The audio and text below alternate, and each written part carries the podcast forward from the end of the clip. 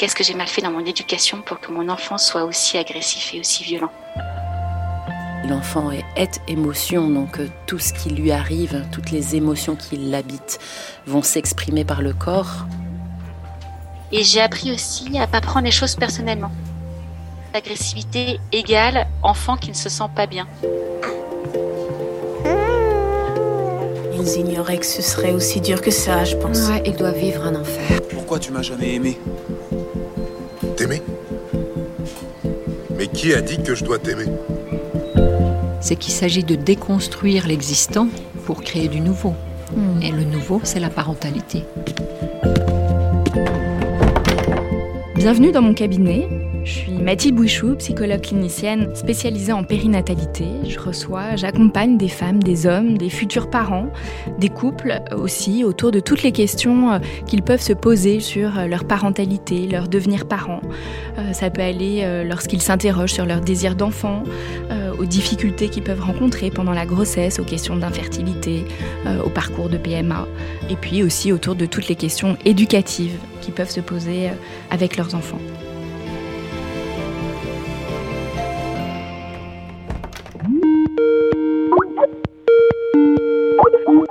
Bonjour Capucine, bienvenue dans mon cabinet à distance. Qu'est-ce qui vous amène aujourd'hui? Je viens vous parler aujourd'hui de l'agressivité que l'on peut ressentir chez nos enfants. Je pense qu'on est tous confrontés à l'agressivité dans nos familles et aujourd'hui je viens vous parler de comment ça se passe chez nous et de ce qu'on en fait. Mhm. Combien vous avez d'enfants Capucine? J'ai trois garçons qui ont 12, 10 et 7 ans. Alors comment euh, l'agressivité se manifeste chez eux? Ça va dépendre déjà euh, de l'âge de mes enfants, de leur personnalité. Par exemple, chez mon enfant qui a 7 ans, actuellement, l'agressivité va être euh, beaucoup plus euh, physique. Ça veut dire qu'il va plus euh, taper, crier, mordre, parce qu'il n'a pas encore, je pense, les capacités cognitives de pouvoir l'exprimer verbalement. Chez mon fils de 10 ans, ça va être déjà plus verbal, avec des phrases comme t'es méchante, t'es bête. Et chez mon fils de 12 ans, quand il était plus jeune, euh, ses comportements agressifs étaient très très intenses euh, physiquement. Et maintenant, on est plus vers de la violence euh, verbale. Ça va être des insultes, des phrases euh, dures et qui font mal, euh, des cris assez intenses aussi, des hurlements, des grosses décharges émotionnelles. Et euh, c'est justement parce que c'est assez intense chez lui que euh, on s'est aussi posé la question de pourquoi c'était intense comme ça. Et on a fini par euh, le faire diagnostiquer euh, au potentiel. Et donc du fait aussi de son haut potentiel et de ce qu'il est, de sa spécificité, euh, chez lui, ça va être encore particulièrement intense, surtout euh, dans les cris et dans les hurlements, comme une sorte de grosse rage.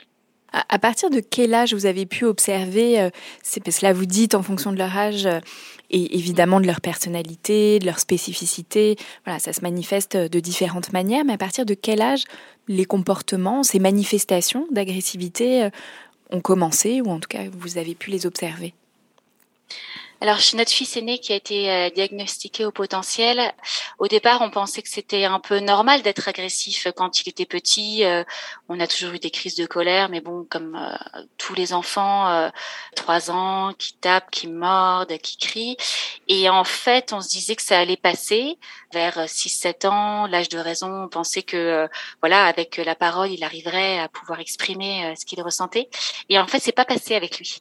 Et c'est ça qui nous a dire qu'il y avait quelque chose qui, pas qui clochait, mais euh, qu'il fallait qu'on qu'on creuse la question et qu'on se demande mais euh, d'où est-ce qu'elle vient cette agressivité et qu'est-ce qu'on en fait?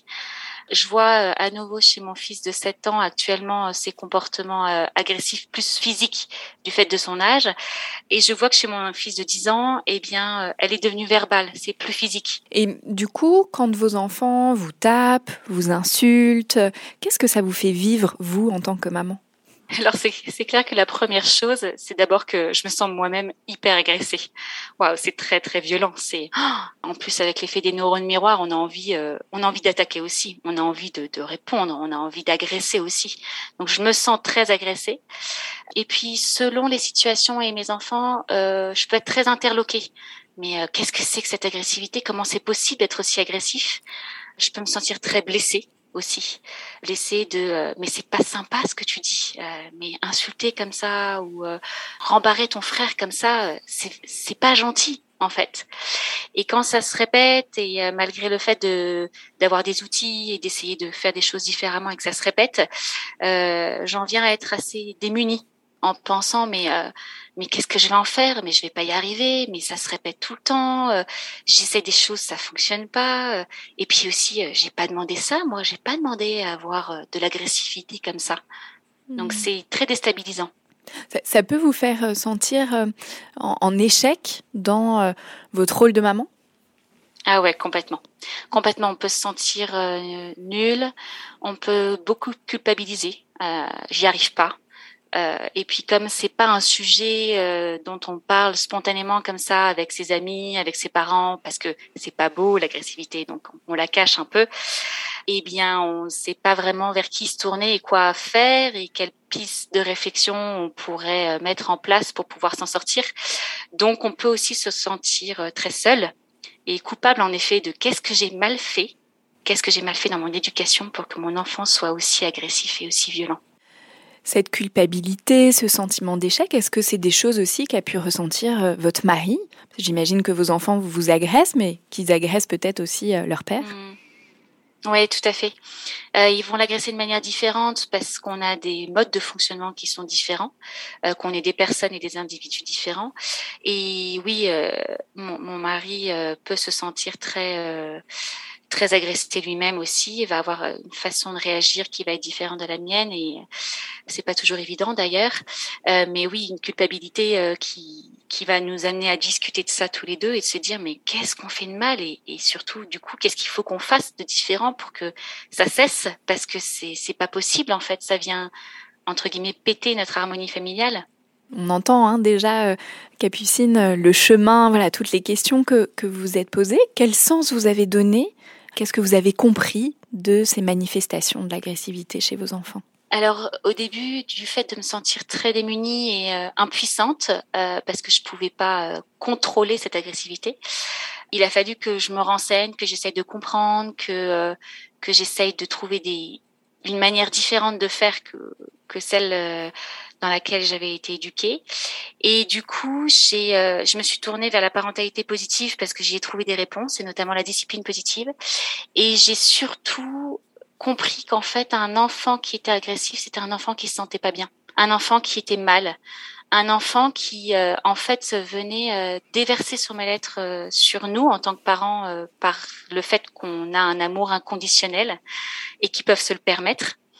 Et du coup, j'ai appris à décoder un peu ces comportements qu'on appelle en discipline positive euh, inappropriés, euh, qui sont entre guillemets euh, pas beaux, pas acceptables dans notre société. J'ai appris que, en fait, à travers son comportement, mon enfant venait me dire, en fait, j'ai mal, maman, je suis pas bien. donc, je viens te déverser mon mal-être. Et comme je suis pas bien, je viens aussi souvent me venger et je viens me venger en, en, en, appuyant où là ça fait mal chez toi. Et du coup, j'ai découvert que nos enfants avaient euh, une sorte de, de, de, comportement de revanche face à ce mal-être qui crée des comportements agressifs et qui vont avoir des comportements de revanche différents s'ils euh, sont en interaction avec mon mari ou avec moi. Et du coup, ils vont venir euh, appuyer là où ça fait mal chez chacun de nous. Comment vous avez réussi Alors, si vous parliez de la manière dont ça vous blesse, là, vous dites comment ils arrivent à actionner le, bouton, euh, le bouton qui fait mal. Voilà, comment vous réagissez Qu'est-ce que vous avez mis en place euh, pour sortir finalement de, de ce système et, et de pouvoir apaiser l'agressivité et le mal-être chez vos enfants? Alors, il a fallu que je euh, j'apprenne à faire différemment de ce que euh, j'avais appris euh, moi-même dans mon éducation et avec mm, voilà ce que j'avais observé autour autour de moi. Au début, je les punissais, je les mettais au coin quand ils étaient petits, je donnais une tape sur la main et en fait, c'était pire et ça marchait pas. Et en plus de ça, je trouvais que c'était ni juste pour eux ni juste pour moi. J'avais pas le sentiment d'être la maman que j'avais envie d'être. Et en plus de ça, avec mon aîné, le fait encore de sanctionner le comportement agressif faisait que euh, ça devenait très injuste pour lui. Et comme la justice pour lui est très importante, ça empirait son comportement agressif. Et du coup, j'ai appris à faire différemment, notamment euh, en décodant le message caché derrière le comportement agressif et en me disant d'abord en fait agressivité égale enfant qui ne se sent pas bien. Il a fallu que je déconstruise un peu euh, mon mode de pensée, mon schéma qui était que enfant agressif, il faut sanctionner. Bien maintenant, c'est enfant agressif euh, égale euh, enfant qui ne va pas bien. Et donc, qu'est-ce que j'en fais derrière? Et j'ai appris aussi à pas prendre les choses personnellement. Donc, euh, il y avait une psychologue à l'époque qui m'avait donné une technique. Elle m'avait dit, euh, quand euh, un, une parole agressive t'arrive, tu te mets sur le côté, tu la regardes passer, cette parole agressive, et puis tu imagines qu'elle vient tomber dans une poubelle derrière toi. Et c'est plus facile à dire qu'à faire, mais ça marche pas mal. Donc oui, pas prendre les choses personnellement. J'essaye aussi de pratiquer beaucoup l'écoute active, justement en me disant bah tiens s'il va pas bien, qu'est-ce qui se passe chez toi? Où est-ce que tu en es? Et donc, je vais essayer de leur dire, bah tiens, euh, oh, bah, pour que tu me dises des choses aussi virulentes, c'est que vraiment, euh, tu dois pas te sentir bien. Et donc, écoute active, qu'est-ce qui se passe? Des questions. Euh, est-ce que tu veux m'en dire plus? Est-ce que je peux t'aider? Où est-ce que tu en es? Qu'est-ce qu'on peut faire pour que tu ailles mieux? Et aussi un type qui m'aide beaucoup, c'est essayer de prendre soin de moi tous les jours pour remplir mon vase afin de moins m'accrocher sur ces comportements agressifs. Je remarque que quand euh, je suis plus apaisée parce que euh, j'ai pris le temps euh, de méditer un peu, d'aller marcher avec mon chien, un comportement agressif, je serais plus apte à juste l'accueillir, à pas le prendre personnellement, à pas m'accrocher dessus, à pas répondre en agressant moi-même. Vous avez pu observer, Capucine, qu'en fonction de votre état, à vous, émotionnel, ça, voilà, ça pouvait susciter aussi de l'agressivité chez vos enfants. Ouais, tout à fait. Euh, c'est clair que quand euh, je suis moi-même euh, stressée, anxieuse, que pressée aussi par le temps, les enfants sont des éponges émotionnelles et j'ai vraiment remarqué à quel point ça entre guillemets pétait plus vite à la maison. Et très souvent, quand, euh, notamment avec mon premier qui est un peu euh, une, une sorte de miroir euh, d'hypersensibilité aussi, qui vient me révéler où j'en suis, je me, et que quand je vois que chez lui il y a une sorte de boule de nerfs ou qu'il est pas bien, j'essaie de prendre un temps pour me dire ok là stop, regarde à l'intérieur de toi là, qu'est-ce qui se passe, t'en es où? Ah bah oui, là t'es là t'es anxieuse pour ça. Bon bah qu'est-ce que t'en fais? Mets des mots dessus. J'essaie de lâcher, j'essaie d'être euh, plus cool pour que justement euh, à la maison ça se ça soit plus cool. Qu'est-ce que ça a modifié, voilà, tous ces changements que vous avez euh, mis en place, tout ce travail que vous avez fait? Qu'est-ce que ça a modifié pour vous, pour la famille? Déjà, je pense qu'on accepte beaucoup plus euh, les états émotionnels de chacun. On a le droit de pas être bien. Mais même nous, les adultes, on n'est pas euh, tout le temps hyper fort, hyper stable, hyper bien. Donc, euh, on a le droit de pas être bien. On a le droit de le dire. Euh, donc, on s'exprime. On en parle beaucoup. Quand je sens personnellement que j'ai des moments où c'est plus stressant, c'est plus angoissant, je le dis aux enfants. Et du coup, c'est acté. Eux aussi peuvent le dire. Et du coup, derrière, c'est toujours ce qu'on en fait. Donc, on essaye de se dire bon, ok là en ce moment euh, tel enfant euh, est moins bien. On va essayer de chercher pourquoi. Et c'est pas pour autant que euh, le comportement agressif est cautionné. Taper ses frères, hurler, insulter, c'est pas cautionné. En revanche, qu'est-ce qu'on en fait et qu'est-ce qu'on va mettre en place pour euh, essayer d'avancer et de faire en sorte que ça soit acceptable et vivable. Donc euh, c'est beaucoup de communication, c'est euh, de la réflexion et du coup aussi de la réflexion avec mon mari pour se dire bon bah voilà là il y a un enfant qui va moins bien, qu'est-ce qu'on en fait? On en discute ensemble, on essaie de trouver des solutions. On n'est pas toujours d'accord et c'est pas grave de pas être d'accord. En revanche, on essaie de trouver une solution qui va être respectueuse de lui, de moi et de nos enfants. Et c'est parfois houleux, c'est parfois très désagréable et inconfortable, très inconfortable de pas être d'accord avec son conjoint. Et en même temps, c'est enrichissant et c'est ça qui nous fait avancer. Dans ce que vous dites, j'entends, euh, Capucine, que vous faites aussi participer vos enfants pour trouver toutes ces solutions. Parfois, ils me disent Ah, maman, arrête avec ta discipline positive, tu nous saoules. Et euh, je les comprends tellement. Et en même temps, parfois, j'ai des phrases euh, du style de oh, On a de la chance de t'avoir, c'est quand même sympa quand tu, quand tu nous poses des questions et qu'on peut participer et que voilà, tu, tu nous écoutes. C'est cette balance avec, en effet, euh, comment est-ce que nous, on peut mettre en tant que parent une juste autorité, qui est vraiment pas facile, je trouve, euh, à poser, surtout les limites par rapport à l'agressivité, et en même temps les faire participer et, leur donner le droit de s'exprimer, de trouver des solutions qui soient aussi euh, convenables pour chacun. Et parfois, on aurait tellement plus vite fait de dire, bah non, écoute, euh, là, ton agressivité, on n'en veut pas, tu vas dans ta chambre, et puis c'est tout, et c'est comme ça. Mais je sais que ça marche pas et que c'est pas la solution. Donc, on essaye, on essaye, on teste, on se trompe, ça c'est sûr. Voilà, j'ai l'impression qu'on avance et qu'on réfléchit au moins. Merci Capucine. Je vous propose qu'on rejoigne notre experte, Anne-Claire Kleindienst.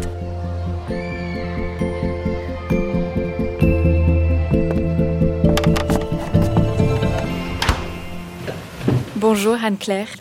Vous êtes psychologue clinicienne spécialisée dans l'accompagnement des enfants et des adolescents. Vous êtes également hypnothérapeute, vous pratiquez l'EMDR et êtes certifiée en discipline positive. Vous exercez en libéral à Paris ainsi que dans la région de Rouen et vous êtes l'autrice du petit décodeur illustré des parents en crise, de l'ado en crise et de l'enfant en crise, tous les trois publiés aux éditions Mango. Dans mon cabinet, les parents que j'accompagne me font régulièrement part de leurs difficultés, des difficultés qu'ils rencontrent face au comportement agressif que peuvent avoir euh, leurs enfants. Cette agressivité les dérange, les questionne, les renvoie parfois euh, à la leur, comme euh, vient de nous en témoigner Capucine. Qu'est-ce que l'agressivité chez un enfant? Que vient-elle dire? Comment l'accueillir, y faire face pour accompagner au mieux son enfant? Autant de questions auxquelles nous allons essayer de réfléchir ensemble avec vous, euh, Anne-Claire. Tout d'abord, Anne-Claire, qu'est-ce que c'est que l'agressivité chez l'enfant? Je ne sais pas si ça relève d'une euh, définition du dictionnaire. Moi, j'aurais envie de dire que c'est euh, avant tout, ça signe la difficulté d'un enfant, d'un adolescent, et d'ailleurs aussi potentiellement d'un adulte, qui n'en sont pas exempts, de pouvoir exprimer en fait ce qui se passe. Ça signe la, difficulté de de pouvoir interagir et de se faire entendre et de se faire comprendre et de se sentir euh, parfois euh, juste rejoint dans ce qui se passe. Donc c'est une manifestation qui va être euh, parfois physique, parfois verbale. Ça va dépendre du stade de développement de l'enfant et puis des, des, ressources qui sont les siennes. Que ce soit des gestes ou que ce soit des paroles, quand on a ce signal-là, on a déjà un indicateur. Est-ce qu'elle est normale, cette agressivité? Ben, On pourrait dire que c'est toujours une histoire de continuum, c'est-à-dire que euh, jusqu'à un certain stade, pourquoi pas C'est une façon de d'être au monde et de tester ce qui est possible et ce qui n'est pas possible, et puis d'étalonner et de, de trouver ses propres ressources pour s'exprimer en, s'ajustant en fonction des, des réponses qu'on a. Et quand elle atteint un certain niveau de chaos, de désordre ou de, euh, de dégâts ou de dommages collatéraux, on pourrait dire que ça devient problématique, voire pathologique. C'est très subtil en fait.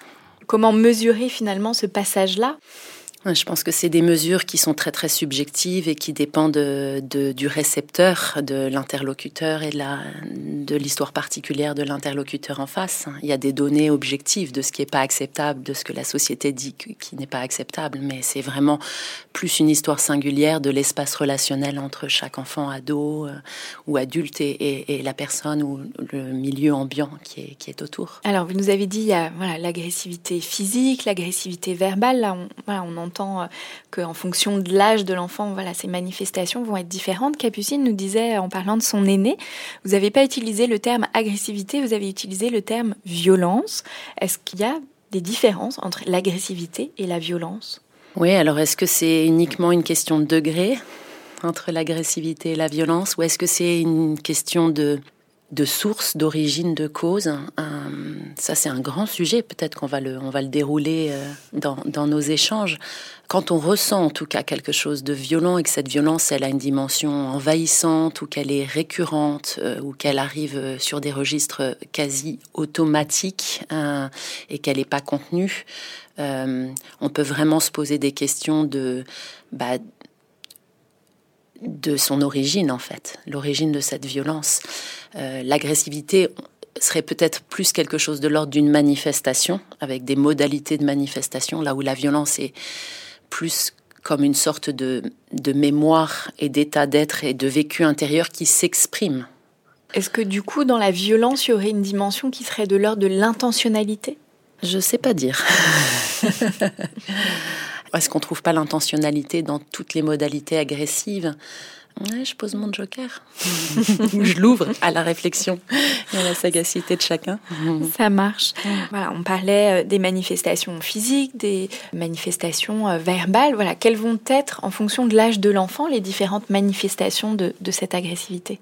Comme le racontait euh, assez bien Capucine, euh, quand l'enfant n'est pas encore très équipé verbalement, il est sur, euh, nécessairement sur des registres plus physiques. C'est son corps qui parle et l'enfant est, est, émotion. Donc tout ce qui lui arrive, toutes les émotions qui l'habitent vont s'exprimer par le corps. Donc c'est des registres beaucoup plus physiques, que ce soit par la voix, que ce soit par les bras, que ce soit par les jambes, que ce soit par le corps entier. Là où quand il s'équipe du langage, il peut commencer à jouer de ce pouvoir-là, du pouvoir des mots. Et comme elle le racontait très bien et que vous le repreniez, ça peut devenir très intentionnel. C'est-à-dire qu'au début, c'est euh, potentiellement des petites phrases qui sont lâchées comme ça. Et puis plus ça s'affine et plus l'intelligence et l'hypersensibilité est là, et plus ça peut devenir de véritables banderilles qui touchent le cœur de celui qui doit les recevoir lequel est peut-être le responsable du mal-être, et auquel cas c'est vraiment des banderilles pour te dire euh, je veux que tu comprennes que tu m'as fait mal, ou peut être juste le réceptacle, le contenant, c'est-à-dire je vais te faire mal à toi comme moi j'ai mal et il faut que tu le touches, donc je veux que tu sois touché comme moi je suis touché. Et là, c'est très intentionnel, mais dans une optique désespérée de communication pour être entendu, en fait. Donc oui, il y a comme une sorte de continuum là aussi, même si, bien sûr, on peut aussi retrouver des manifestations physiques très envahissante d'agressivité, euh, de violence contenue chez des plus grands, chez des adolescents, voire même chez des adultes. Les différentes institutions qui contiennent euh, les débordements euh, des, adultes qui ont été au-delà de la loi en, en témoignent. Bien sûr dans l'évolution de ces manifestations, on voit bien la question du développement cérébral, voilà que il y a quelque chose qui va se construire en fonction des capacités cérébrales, cognitives de l'enfant. Oui, et dans ce développement cérébral, ce qui est intéressant, c'est de regarder un tout petit peu avec cet éclairage des neurosciences comment le cerveau euh, se développe grâce aux travaux de Daniel Siegel qui a beaucoup, euh, beaucoup euh, vulgarisé cette compréhension. On découvre que, en fait, on a très très schématiquement, on dit un cerveau droit, un cerveau gauche, en fait c'est des hémisphères, mais on dit aussi qu'on a un cerveau du haut et un cerveau du bas, et puis un cerveau intérieur, interne, sous-cortical qu'on appelle le limbique, qui est très très intéressant aussi pour comprendre cette, alchimie des, émotions et des comportements. Mais sur le plan comportemental, ce qui est très intéressant, c'est de voir comment un enfant qui devient adolescent puis adulte peut s'équiper, notamment dans ce cerveau du haut, parce que le cerveau du bas, celui qui est à, donc à l'arrière du crâne, il est plus reptilien, il est réflexe, il est engagé dans les processus de survie, alors que le cerveau dit du haut, le préfrontal, le, le cortex, qu'on appelle aussi néocortex, lui, il est vraiment, euh, c'est le stade ultime du développement humain. Et on y trouve toutes les fonctions euh, euh, de projection, de euh, d'empathie, toutes les fonctions de contrôle, toutes les fonctions de structuration et d'organisation, d'inhibition. Enfin bref, on a on a vraiment là les hautes capacités de l'être humain à interagir. Et ce qui est vraiment très intéressant quand on accompagne des enfants qui deviennent ados, qui deviennent adultes, c'est de regarder comment ce cerveau peut être stimulé dans son développement, sans en faire non plus euh, de l'acharnement, on va dire, mais comment il peut être stimulé dans, le, dans les connexions. C'est-à-dire que plus l'enfant va apprendre à passer d'un état à un autre, bon, on est peut-être déjà dans le sujet un peu des ressources, mais je le développe quand même parce que c'est intéressant d'en parler dès maintenant, plus il va être invité en fait à passer schématiquement de son cerveau du bas à son cerveau du haut et repartir dans son cerveau du bas et remonter dans son cerveau du haut et plus il va s'équiper pour être dans une relation à lui, aux autres, au monde, euh, souple et fluide. C'est-à-dire que oui, je peux me retrouver à me déréguler et à basculer dans des modes plus archaïques, plus primitifs, plus violents, plus désordonnés, plus chaotiques avec des éléments réflexes parce que j'ai des automatismes et en même temps je peux me rebrancher sur mon cerveau euh, plus évolué, plus construit, je peux apprendre à me calmer, à me réguler. Donc ça, de se dire en tant que parent et en tant qu'éducateur que un néocortex qui donc se connecte aux autres parties du cerveau, il travaille pas lui tout seul, c'est une maturation qui met des années, puisqu'on dit qu'en fait, il est véritablement mature à 25 ans. Je ne sais pas si c'est exactement 25 ans, et on voit bien que certains ados ont déjà quasi la maturité, et certains, certains adultes au-delà de 25 ans ne l'ont toujours pas. Donc, euh, c'est très, très relatif, mais c'est quand même cette idée-là, c'est cette idée que il y a comme des étapes de développement et que c'est important de ne pas demander à un enfant d'être régulé comme un adulte de 25 ans et que ça va se faire par étapes, mais le plus il y aura eu des expériences, des vécus et des réussites d'une certaine façon, c'est-à-dire des expériences où ça a été vraiment vécu et il s'est passé quelque chose, le, mieux ça progressera. Hmm. Pour être souverain, euh, ce qui est quand même l'idée quand on grandit, c'est de devenir euh, maître de sa propre existence en fait. Bien sûr. Capucine a trois garçons. Est-ce que cette question de l'agressivité touche plus les garçons que les filles? Hum, alors si on demande à Capucine, on a une réponse, mais elle n'a pas la comparaison. Chez moi, il y a deux filles et deux garçons, mais je ne sais pas si c'est flagrant. Euh, je crois que socialement parlant et statistiquement parlant, oui, on voit plus de manifestations agressives chez les garçons. Alors c'est très compliqué parce que quelle est la part de ce que la société admet et accepte? Quand on sait que voilà, c'est les hommes qui sont partis faire la guerre, c'est eux qui se sont battus pour la survie, c'est voilà, dans nos origines, on a admis que cette question du combat, cette question euh, des manifestations d'agressivité ou de violence sont plus acceptables euh, socialement chez les garçons. Je suis pas complètement sûre que ce soit euh, voilà définitif comme acception. Euh, mais aujourd'hui, oui, je crois. J'ai pas des statistiques officielles en main, mais je crois que c'est vraiment très avéré. En, préparant l'épisode, Anne-Claire, vous me disiez qu'il y avait aussi la question du décalage dans le développement du cerveau entre les filles et les garçons, et que ça, ça a été prouvé aussi euh, d'un point de vue scientifique avec les neurosciences. Oui, il y, y a des recherches qui ont été faites là-dessus, sur le développement de, des différentes euh, substances et matières du cerveau, et, qui révèlent que sur ces étapes de développement, on trouve vraiment chez les filles un décalage de deux ans avec les garçons. Euh, sur les, les, les, fonctions exécutives sur le néocortex, euh, au niveau du néocortex. Mais ça, ça ça vient pas tout expliquer non plus. Mm. Hein, c'est juste un, élément qui est intéressant à savoir, surtout quand on doit piloter en tant que parent des étapes un peu cruciales de, euh, de chemin de scolarité et de maturité, euh, où pour les garçons à âge égal, il y a vraiment ce retard, et je le mets entre guillemets, ce décalage en fait de développement par rapport, par rapport aux filles qui peut rendre euh, des situations un peu compliquées parce qu'on attend des garçons une maturité équivalente alors que dans leur fonction exécutive, notamment la fonction planification, organisation, motivation sur les buts, n'est pas en place comme elle l'est pour les filles au même âge. Mais sur l'agressivité, on, peut revenir sur ce qui peut se passer pour, pour des filles. En réalité, le mécanisme est le même. C'est des manifestations qui signent une difficulté à interagir et à exprimer et à se faire entendre. C'est un certain nombre d'émotions qui sont cachées derrière euh, euh, ces manifestations-là et des besoins. Et donc là, il n'y a absolument aucune raison que ce soit différent pour les filles et pour les garçons, à mon sens. Hein. Quelles sont du coup euh, les émotions qui peuvent être derrière euh, ces manifestations d'agressivité. Vous, Capucine, quelle émotion vous avez pu identifier chez, vos enfants derrière l'agressivité? Chez eux, j'ai l'impression qu'ils sont blessés. La question de la, blessure, là peut-être de, la tristesse ou de la colère. Est-ce qu'il peut y avoir d'autres émotions derrière ces manifestations agressives? Oui, c'est vrai qu'on voit la blessure euh, parfois, on voit la colère assez bien parce que la colère ou la frustration qui sont des vécus de c'est pas juste, la situation est pas juste ou ça se passe pas comme je voudrais, ça c'est plus la frustration, font monter de la colère et on fait bien le lien avec l'agressivité. La blessure, on peut le toucher ou pas selon ce qui se passe. Ce qu'on voit peut-être moins, c'est la peur? Et pourtant, elle est très souvent là. Euh, elle peut avoir de multiples visages.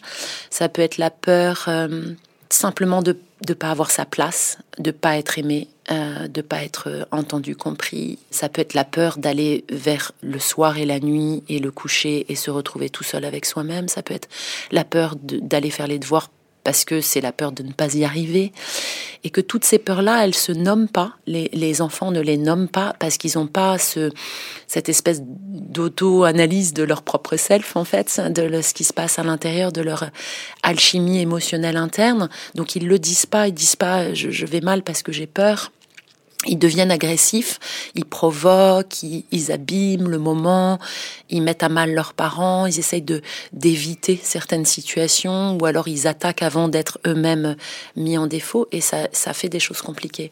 Donc la peur, je trouve que c'est important de d'en avoir conscience parce que elle, encore une fois, elle se donne pas à voir et c'est même un peu le propre de l'être humain, on le voit bien dans les cours de récréation, surtout ne pas montrer qu'on a peur et au besoin être agressif pour cacher cette peur. La peur, elle est comme inavouable, ce serait un signe de faiblesse, donc on va pas le montrer et on va envoyer des signaux défensifs euh, ou agressifs pour euh, la cacher. Puis il y a peut-être aussi, alors je sais pas si on appelle ça une émotion, mais un état d'être qui est celui du découragement aussi. Il peut y avoir des manifestations agressives ou violentes, enfin, de d'enfants ou d'adolescents qui qui n'y arrivent plus, qui disent à quoi bon, foutu pour foutu, de toute façon ça marchera pas, et qui euh, qui sont agressifs euh, pour euh, parler de ça, mais mais d'une façon qui est pas toujours très facile à décoder non plus. Et je me permets de rebondir justement avec mon enfant hypersensible. En effet, on voit vraiment quand il y a de l'injustice et de la frustration, ça crée une, une sorte de rage interne énorme et une explosion parce que pour lui c'est tellement dur à, à supporter, c'est très intense. Euh, J'ai tendance à dire que mon enfant est pas sensible, c'est un enfant plus plus plus. Là où pour un autre euh, euh, l'injustice, la frustration, bon bah ok ça fait partie de la vie. Là euh, c'est juste pas supportable et donc du coup ce sont des explosions énorme. Et ce que je trouve aussi intéressant euh, en vous entendant, Anne-Claire, quand vous parlez de la peur, euh, ce que je remarque beaucoup aussi, c'est que quand euh, notre fils aîné a des périodes d'agressivité très intenses, c'est souvent relié à ce que lui vit sur des périodes particulières d'angoisse. Mmh. Euh, soit parce que nous, on va être angoissés et donc il va le ressentir et donc il va un peu révéler cette angoisse et ça va se manifester sous forme de, de grosse euh, colère et rage interne. Ou alors euh, il sait pas quoi en faire et, euh, et, en fait il a besoin de sécurité, il a besoin qu'on le rassure, il a besoin d'être écouté, entendu. mais comme il sait pas quoi en faire, en fait, je vois ça un peu comme une sorte de cri désespéré de en fait je suis pas bien, je suis angoissée, j'ai j'ai besoin de vous et euh, je viens le déverser sur vous un peu comme sur un, un punching ball parce que je sais pas trop comment faire autrement. Oui, et je rebondis là-dessus pour avoir eu aussi cette expérience en tant que maman euh, avec l'un de mes enfants qui euh, montait en stress euh, dans une espèce d'angoisse du soir où il y avait en lui deux parts. La part de lui qui voulait réussir à l'école et qui voulait performer et la part de lui qui avait envie d'être juste tranquille à la maison et de pas travailler.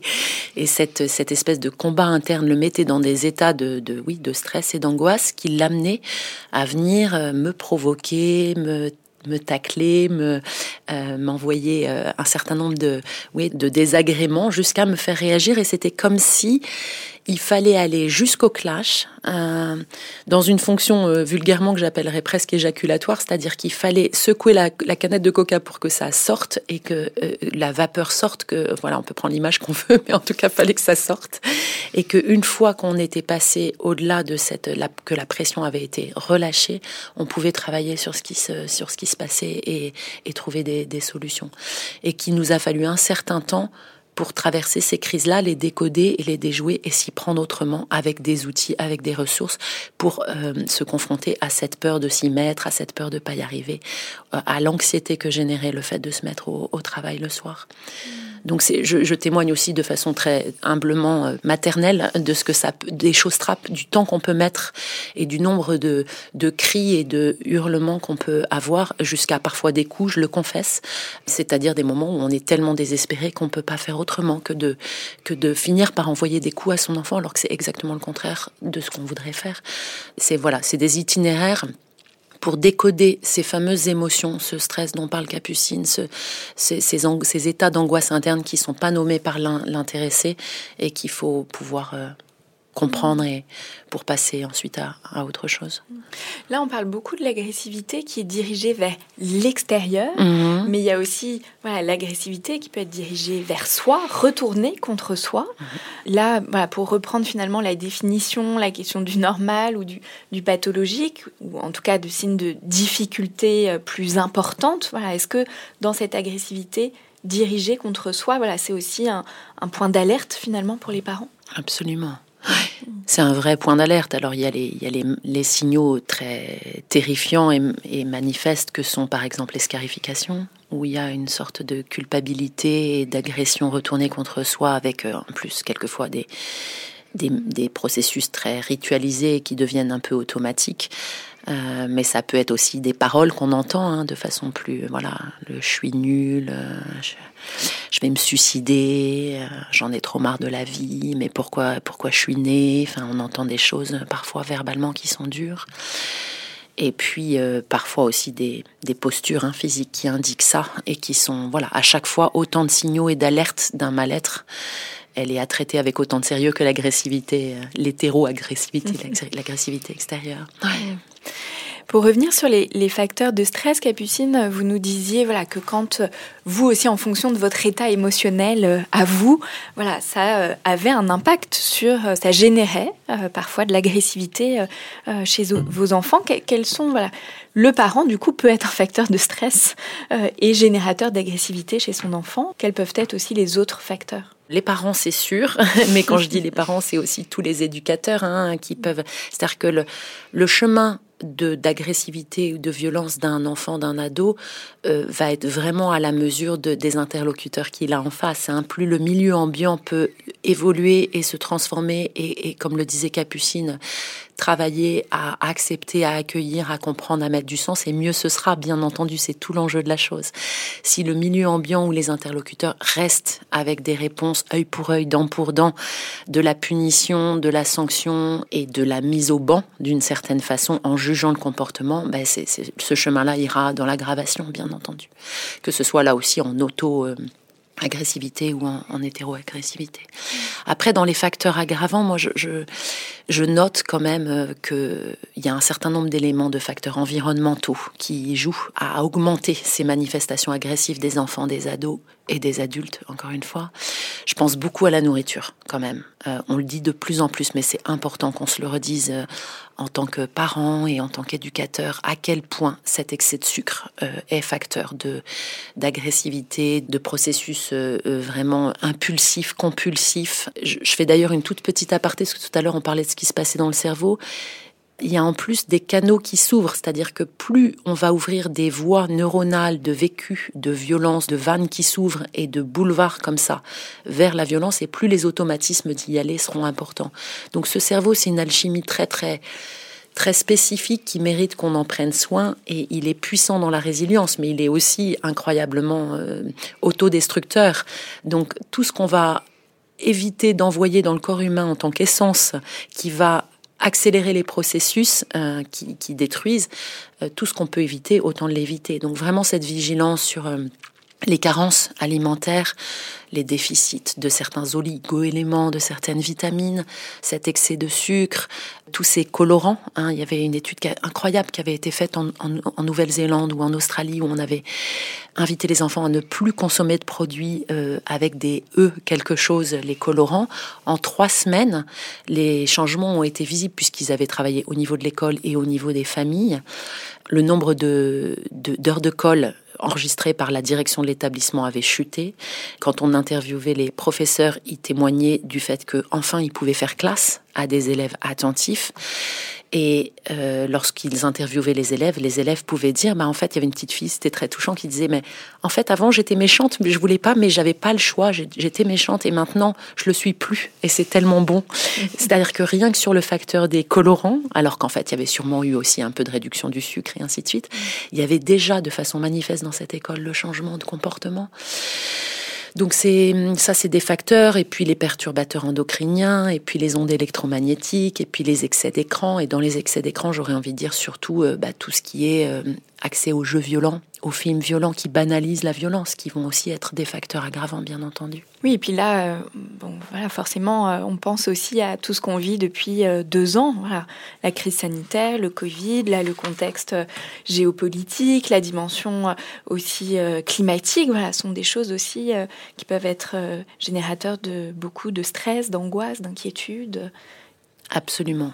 Et plus on est sédentaire, Et plus on absorbe de l'information potentiellement anxiogène, et plus on est irascible et stressé et, euh, et en difficulté de gérer toutes ces ébullitions internes. Donc vraiment, en tout cas quand on est en charge d'éducation et notamment d'éduquer des enfants, garder cette notion d'alchimie et de, et de redonner de la place au corps pour euh, permettre que s'évacue un certain nombre de ces, contenants anxiogènes qui font le lit de l'agressivité, ça c'est important.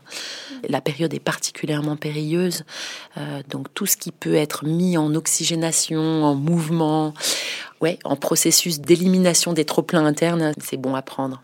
Et évidemment aussi le phénomène de la fatigue, hein, parce que ça, avec ou sans confinement, des enfants qui dorment pas assez, qui sont très saturés dans ce qu'on leur demande, dans ce qu'on leur propose, dans les timings, dans les stress des timings, dans les stress des agendas, et tout ça, vont être d'autant plus agressifs. C'est-à-dire que leur capacité adaptative est débordée, et donc ils font plus face. Et là, sans même aller chercher des causes antérieures, profondes, ainsi de suite, ils sont juste plus en mesure de gérer. Ça explose. Ouais. Mmh. Capucine, quelles répercussions vous avez pu observer chez vos enfants quand euh, ils vous agressent ou qu'ils agressent leurs frères ou euh, quand ils ont ces manifestations d'agressivité? Alors déjà, c'est ça a une répercussion sur eux. Je le vois quand mon aîné a ses crises de rage, il serre les poings, il serre les dents et ah, ça a envie de sortir, mais du coup ça, ça lui fait mal intérieurement. Donc c'est un stress sur lui. Ça a des répercussions aussi sur la fratrie. Des frères qui du coup ont moins confiance les uns dans les autres, d'autant plus si ça se reproduit, s'il y en a encore et encore et que le schéma euh, recommence, euh, il y a une sorte de, lien qui s'effiloche au fur et à mesure, une perte de confiance, surtout s'il n'y a pas derrière euh, réparation, pardon. si on n'est pas revenu au calme sur sur l'événement agressif, ça va altérer la relation dans la fratrie. Donc ça, on fait attention à ce qu'il y ait réparation derrière, pardon, euh, et qu'on en discute justement pour euh, pour euh, que le lien de fraternité reste. Et puis ça a une répercussion, bien sûr, sur notre couple à nous parce qu'on reçoit de manière différente l'agressivité de notre enfant, on la vit différemment et on a envie de la gérer aussi de manière différente. La répercussion, ça va être des disputes dans le couple, ça va être euh, des discordes, euh, voilà, et, la répercussion aussi positive, du coup, ça va être justement des, des conversations importantes pour essayer de s'unir, pour essayer de comprendre, pour essayer pas de faire bloc, mais d'avoir euh, un discours cohérent pour sécuriser l'enfant et lui montrer que les parents sont alignés, même si dans les coulisses on n'est pas aligné devant l'enfant, on se doit d'être aligné. Donc euh, voilà, c'est aussi, euh, ça peut avoir des répercussions aussi positives sur euh, un chemin de parentalité chaotique. Comment en faire une belle opportunité d'apprentissage. Et vous nous disiez aussi tout à l'heure, euh, Capucine, tout l'impact sur vous quand vous étiez blessé, le fait de vous sentir nul, la honte sociale aussi. Mm. De voilà, c'est vrai que c'est mm. difficile de parler euh, des comportements, des manifestations d'agressivité de ces enfants. Est-ce que c'est aussi quelque chose voilà que vous vous observez chez, chez les parents que vous accompagnez euh, Bien, bien sûr, et c'est ce qui fait que c'est si difficile à travailler, c'est de passer la honte. La honte, c'est justement ce qui ce qui fait que c'est caché, c'est aussi euh, sur le plan euh, des énergies, des émotions, l'émotion la plus basse avec la culpabilité. Hein. Ensuite, on remonte, il y a la, la, tristesse, la peur, la colère, la joie. On est de plus en plus haut, mais la, la, honte, euh, la honte, c'est très très bas. Donc, parler quand on est dans la honte et la culpabilité, c'est compliqué.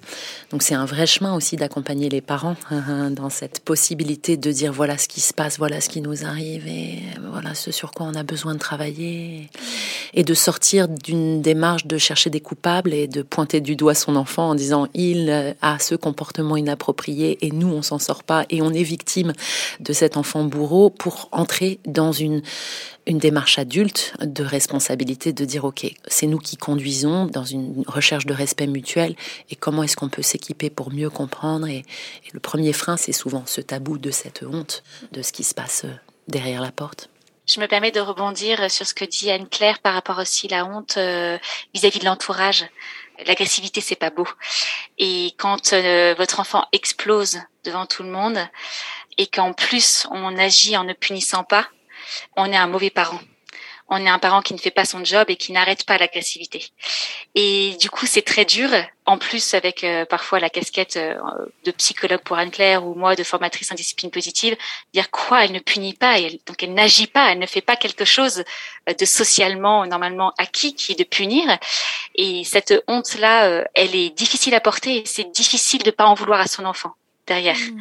qui nous met dans une situation très inconfortable.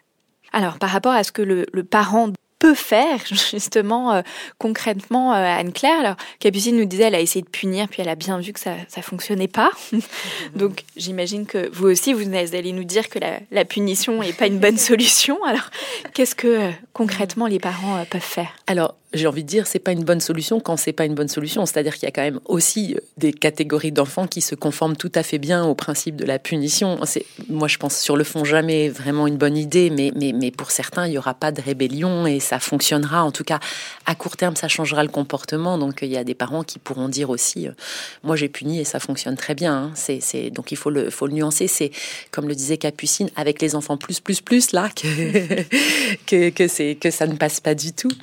Euh, quoi qu'il en soit, c'est toujours intéressant d'aller travailler avec d'autres ressources euh, dans cette idée de respect mutuel. Et puis si on est là pour euh, élever des enfants qui eux-mêmes nous élèvent, alors on va travailler ensemble. On va vraiment travailler ensemble dans notre humanité, c'est-à-dire aussi dans nos limites. Moi, ce que je trouve intéressant, c'est d'abord de, c'est une de ressources qui nous sont proposées en discipline positive, c'est cette notion de valider le ressenti. Valider le ressenti de l'enfant ou de l'ado, c'est de lui dire, en fait, ce que tu ressens, c'est ce que tu ressens et on n'a rien à en dire. Il fait beau aujourd'hui ou il fait mauvais, il n'y a pas de discussion sur le sujet, c'est ta météo du moment et tu es dans l'état dans lequel tu es, en énergie haute, en énergie basse, euh, avec euh, ce qui te compose là maintenant. Donc ça, il n'y a pas de commentaire, il n'y a pas de sujet, il n'y a pas de jugement, il n'y a pas de, de critique. En revanche, ton comportement, ça, on a quelque chose à dire dessus. Mais ton comportement, dans le sens de qu'est-ce que tu peux faire, qu'est-ce qu'on peut faire ensemble pour qu'il évolue. Donc il y a tout ce travail et c'est là que c'est subtil parce que tout va se jouer dans les moments et dans les avant-moments et dans les après-moments, donc dans cette temporalité où bah, il y a le temps de la crise quand elle arrive, il y a le temps de la gestion de la crise et puis il y a le temps de la relecture de la crise et de prévenir les crises suivantes avec au fur et à mesure de ces expériences qui sont douloureuse et chaotique et éprouvante, une relecture possible. Alors, je dis pas que c'est facile parce que pour un enfant, ça, je l'expérimente tout le temps au cabinet, donc je, je sais que c'est difficile, c'est que surtout chez les enfants, mais aussi souvent chez les adolescents, revenir sur un épisode qui a été vécu, qui a été un tsunami émotionnel, parce que voilà, on parle de la méga crise qui a mis les parents à mal, l'environnement à mal. C'est très difficile en fait tout simplement parce que ça réactive, ne serait-ce que d'en reparler. Puis l'enfant, il est dans l'ici et maintenant, il n'est pas dans le hier à un autre endroit. Là, on est dans ton cabinet, euh, Anne-Claire. J'ai un moment à passer et j'ai pas du tout envie de ramener ce moment, euh, voilà, qui, qui était douloureux et qui a été extrêmement douloureux pour moi. Et je vois bien qu'en plus, il a été douloureux pour mon environnement. Donc, no way, je vais pas revenir dessus. Donc, et, en tant que parent, quand on essaye de reprendre, on a la même difficulté. D'où l'enjeu de ne reprendre que quand effectivement euh, on est revenu à soi, que on s'est remis en sécurité, qu'on a repris ses esprits. Ça peut être euh, sur l'oreiller le soir quand c'est redevenu tout doux, ou ça peut être le lendemain ou une fois que la nuit a fait son travail, parce que le, le limbique qui bosse la nuit hein, pour retraiter tout ça. Donc, euh, et là, on peut reprendre tout en douceur avec les fameuses questions de curiosité qu'on aime beaucoup aussi en discipline positive, qui sont des questions autour de, c'est pas des pourquoi, pourquoi t'as fait ça, pourquoi, pourquoi, c'est des questions de qu'est-ce qui s'est passé, qu'est-ce qui t'est arrivé, qu'est-ce qui est venu pour toi, qu'est-ce que t'as ressenti, qu'est-ce que t'as pensé à ce moment-là, qu'est-ce qui s'est, voilà, pour esquisser ensuite des comment, des qu'est-ce qu'on pourrait faire, qu'est-ce qui t'aiderait, qu'est-ce qui serait bénéfique pour toi, à la fois dans repérer quels sont les premiers signaux, les signes avant-coureurs là. C'est le lait qui bout en fait. Juste avant qu'il déborde, il, a commencé à bouillir. Euh, c'est euh, voilà, qu'est-ce qui pourrait être repéré en avance? Comment est-ce qu'on apprend à détecter ça? Qu'est-ce qu'on peut faire quand c'est en train de monter? Si c'est vraiment monté trop vite, bah ça y est, la crise est là. Donc, euh, ok, mais du coup, comment est-ce que la prochaine fois ça pourrait se passer autrement? Ou si la crise est là, comment est-ce que tu peux encore, par ton fameux cerveau du haut, décider quelque chose alors que tu es déjà complètement en train de basculer dans ton cerveau du bas en crise et en insécurité? Comment est-ce que tu peux au moins juste avoir le petit, le petit déclic de OK, je vais aller me mettre à un autre endroit, ou OK, je vais aller chercher ma personne ressource, ou OK, je vais me mettre dans ce qui va me permettre de voilà éviter le suraccident. Donc c'est tout ce travail-là, en fait, qui est un travail de il nous arrive ce qui nous arrive, on est dans notre humanité, on fait ce qu'on peut. En revanche, on travaille on travaille, on décode, on, met des mots, on, on juge pas, mais on, reprend et on cherche ensemble. Et en tant que parent, on peut témoigner aussi en disant, bah, tu vois, moi là, je suis rentrée du boulot, j'étais super énervée. Et puis là, je me suis dit que si je continuais comme ça, j'allais bousiller tout sur mon passage. Donc je me suis dit que peut-être il fallait juste que j'aille respirer sur le balcon, que j'aille faire le tour du pâté de maison, que j'aille prendre une douche. Et on témoigne aussi de ce qu'on essaye et de ce qu'on expérimente nous-mêmes en tant que parents. Et là, on se met, si ce n'est à pied d'égalité, au moins à similitude d'expérience. Et plus on témoigne et plus on cherche ensemble et plus le dialogue peut se faire pour que petit à petit euh, ça chemine et que les pièges soient voilà levés petit à petit. En tout cas, là, j'entends bien euh, et je, visualise bien comment cette co-construction avec des enfants, je veux dire, euh, partir de 6 ans, 7 ans, mais pour des petits, voilà, le, petit qui va euh, taper, qui va être aussi dans ses manifestations physiques. Mhm. Dites bien l'importance de mettre des mots mhm. en, tant que, que parent, mais cette co-construction, faire participer l'enfant petit à cette construction, c'est un peu plus compliqué quand même c'est à la fois plus compliqué parce qu'il n'y a pas les mots, puis en même temps du coup plus simple aussi peut-être parce que c'est le langage du corps. Peut-être juste autoriser à ce que ça sorte parce qu'au début, et ça c'est chouette que vous posiez la question comme ça parce que ça m'aurait embêté de pas pas exprimer ça. C'est avant tout une histoire physiologique, tout ça. Euh, les émotions, c'est physiologique, ça se passe dans notre corps physique. Et donc de considérer l'état de l'être à ce moment-là comme une pure énergie en fait et qui demande à, enfin le corps demande à retrouver à sortir du chaos pour entrer dans l'harmonie. Donc il faut permettre ça. Donc peut-être qu'au début avec les enfants c'est c'est plus compliqué parce qu'on n'a pas les mots et que souvent on veut mettre des mots, donc on veut rationaliser, on veut faire entendre raison à l'enfant, on veut qu'il soit raisonnable, tous ces mots-là. Hein. Mhm. Et, on oublie qu'en fait c'est avant tout animal, c'est-à-dire qu'il faut que cette, ce trop-plein d'énergie qui, qui met du désordre ou ce désordre interne qui doit sortir sous forme énergétique, ça doit pouvoir se faire. Donc tous les moyens sont bons du moment que on fait pas du mal euh, aux autres et à soi. Donc euh, le, coussin peut y passer, le, le, ballon, le punching ball, même si on sait que le punching ball ça a ses limites aussi parce qu'on peut se faire mal dessus. Euh, donc toutes les ressources qu'on va trouver, le bocal dans lequel on crie s'il y a des voisins, on peut pas. Moi j'ai expérimenté l'autre jour encore de hurler dans un coussin, ça marche. Hein, du moment qu'on peut faire sortir ce hurlement sans sans ameuter la terre entière, il y a tout un tas de ressources. Mais j'insiste sur le fait qu'il faut que ça sorte. Hmm. Et parfois c'est par le haut du corps, parfois c'est par le bas du corps, parfois c'est par le corps tout entier.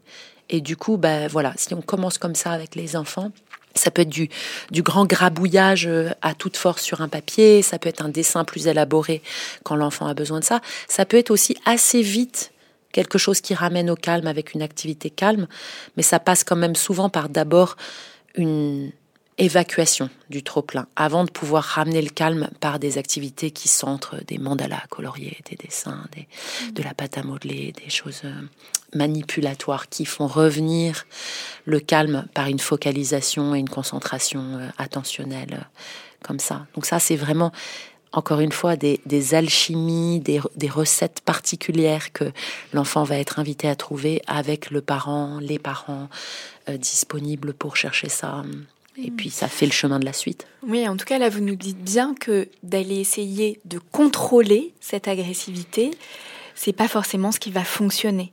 Que de pouvoir permettre qu'elle puisse s'exprimer dans un cadre sécurisant, de manière sécurisante pour l'enfant, pour le parent, pour être traversé pleinement par cette énergie et de pouvoir mm. euh, la mettre en dehors de soi, euh, c'est aussi ce qui va permettre que les choses euh, redescendent. Tout à fait. Du coup, c'est quand même du contrôle, mais c'est un juste contrôle. C'est-à-dire, c'est et, derrière, à l'intérieur, c'est qu'est-ce que je décide en fait? Qu'est-ce que je décide? Qu'est-ce qui est Qu'est-ce qui va être bon pour moi? Donc, c'est une autorisation à choisir des actions qui vont être bonnes euh, et qu'on et qu'on décide. Mais au début, c'est des petits processus décisionnels très archaïques et très simples, mais c'est ça modélise la suite d'une évolution. Qu'est-ce que je vais faire pour éviter que ce soit pire? Et c'est dans mes mains en fait. Donc dès tout petit, l'enfant peut faire l'expérience que invité par son parent, contenu et orienté par son parent, c'est dans ses mains à lui Et comme c'est toute l'histoire de la vie, c'est d'être, euh, encore une fois, maître de sa propre existence et de pouvoir décider, de s'autodéterminer pour être souverain, bah, c'est intéressant de commencer dès le début, si on peut. Mmh. Et puis sinon, c'est jamais trop tard, en fait. J'accompagne beaucoup d'ados pour lesquels ça n'a pas été envisagé, pensé, euh, proposé, et il y a encore des choses qui sont possibles, et même adultes. Mmh. Tout à l'heure, on parlait des, émotions, voilà, de la, frustration. C'est vrai qu'on oublie aussi peut-être que les enfants euh, sont soumis, voilà, euh, sont contraints aussi à beaucoup de choses. Donc, de pouvoir rendre l'enfant aussi acteur. Euh, alors là, je pense notamment pour les petits, de choisir sa tenue, de, en tout cas, qu'ils puissent aussi avoir une action sur leur environnement pour éviter ce trop plein de frustration. Dans le pas négociable, il y a du négociable. Donc c'est cette, euh, cette idée de donner du contrôle là où c'est euh, fonctionnel d'en donner et là au max. Hein. et, c'est pour ça aussi que le jeu est si important parce que c'est des endroits où l'enfant est maître et, et, elle chef, chef du jeu. Là, c'est, vraiment complètement possible. Et d'autres endroits où il n'a pas la main, euh, il restera quand même toute la marge de manœuvre de comment on le fait, comment on le vit, comment on fait en sorte que ce soit possible, comment est-ce qu'on peut alléger là où c'est trop où il y a trop de stress, trop de timing, trop de contraintes, trop de saturation, trop. Donc ça, c'est vraiment une réflexion de parents, hein, euh, mais aussi d'enseignants, hein, bien sûr, de, de réfléchir à cette question de l'environnement et de tous ces facteurs euh, d'aggravation, en fait. Parce que les cerveaux des enfants et des adolescents, euh, et donc des adultes, je, continue avec mon extension, sont complètement azimutés par l'hyperstimulation et toutes les propositions qui sont, qui sont faites, qui finissent par être beaucoup, beaucoup, beaucoup qui sont, qui sont trop importantes. Quoi. Mmh. simplifier, simplifier, revenir à quelque chose de plus sobre, ça fait partie des réponses aussi. Mmh. Moins, c'est mieux. Less is more. ça, c'est, c'est la sagesse américaine euh, d'un certain Miss Van der Rohe que j'aime beaucoup. Parce que... Et, une autre petite phrase qui est ne rien faire mais bien le faire. D'en faire un peu moins en tout cas. Capucine, dans ce que vous avez mis en place, est-ce que voilà, des choses peut-être qu'on n'a pas évoquées et qui, qui ont fonctionné? Oui, euh, Anne-Claire parlait euh, du temps de pause, le fait de quand on est euh, émotionnellement trop trop haut et que ça ne peut pas fonctionner parce qu'on se crie dessus mutuellement en étant agressé, on réagresse. Euh, on, a, on a essayé de mettre en place avec les enfants ce, ce temps de pause où euh, on va chacun dans un endroit qui nous fait du bien pour nous recentrer. Et alors quand ils étaient petits, euh, euh, je faisais un signe de la main euh, au garçon que je devais vers le haut en disant les enfants, j'ai besoin d'un temps de pause là. Et ils me suivaient. Et en fait, je leur ai dit, mais s'il vous plaît, laissez-moi faire mon temps de pause, laissez-moi aller me calmer, parce que si vous me suivez, en fait, je peux vous faire du mal. Et euh, je peux à mon tour vous agresser et, et pas réagir comme j'aimerais vous réagir. Donc, laissez-moi juste un espace pour que je puisse moi-même me recentrer. Et donc, euh, après, on a mis en place avec euh, les garçons ce temps de pause, où ils ont chacun une manière qui leur est très propre pour aller se calmer.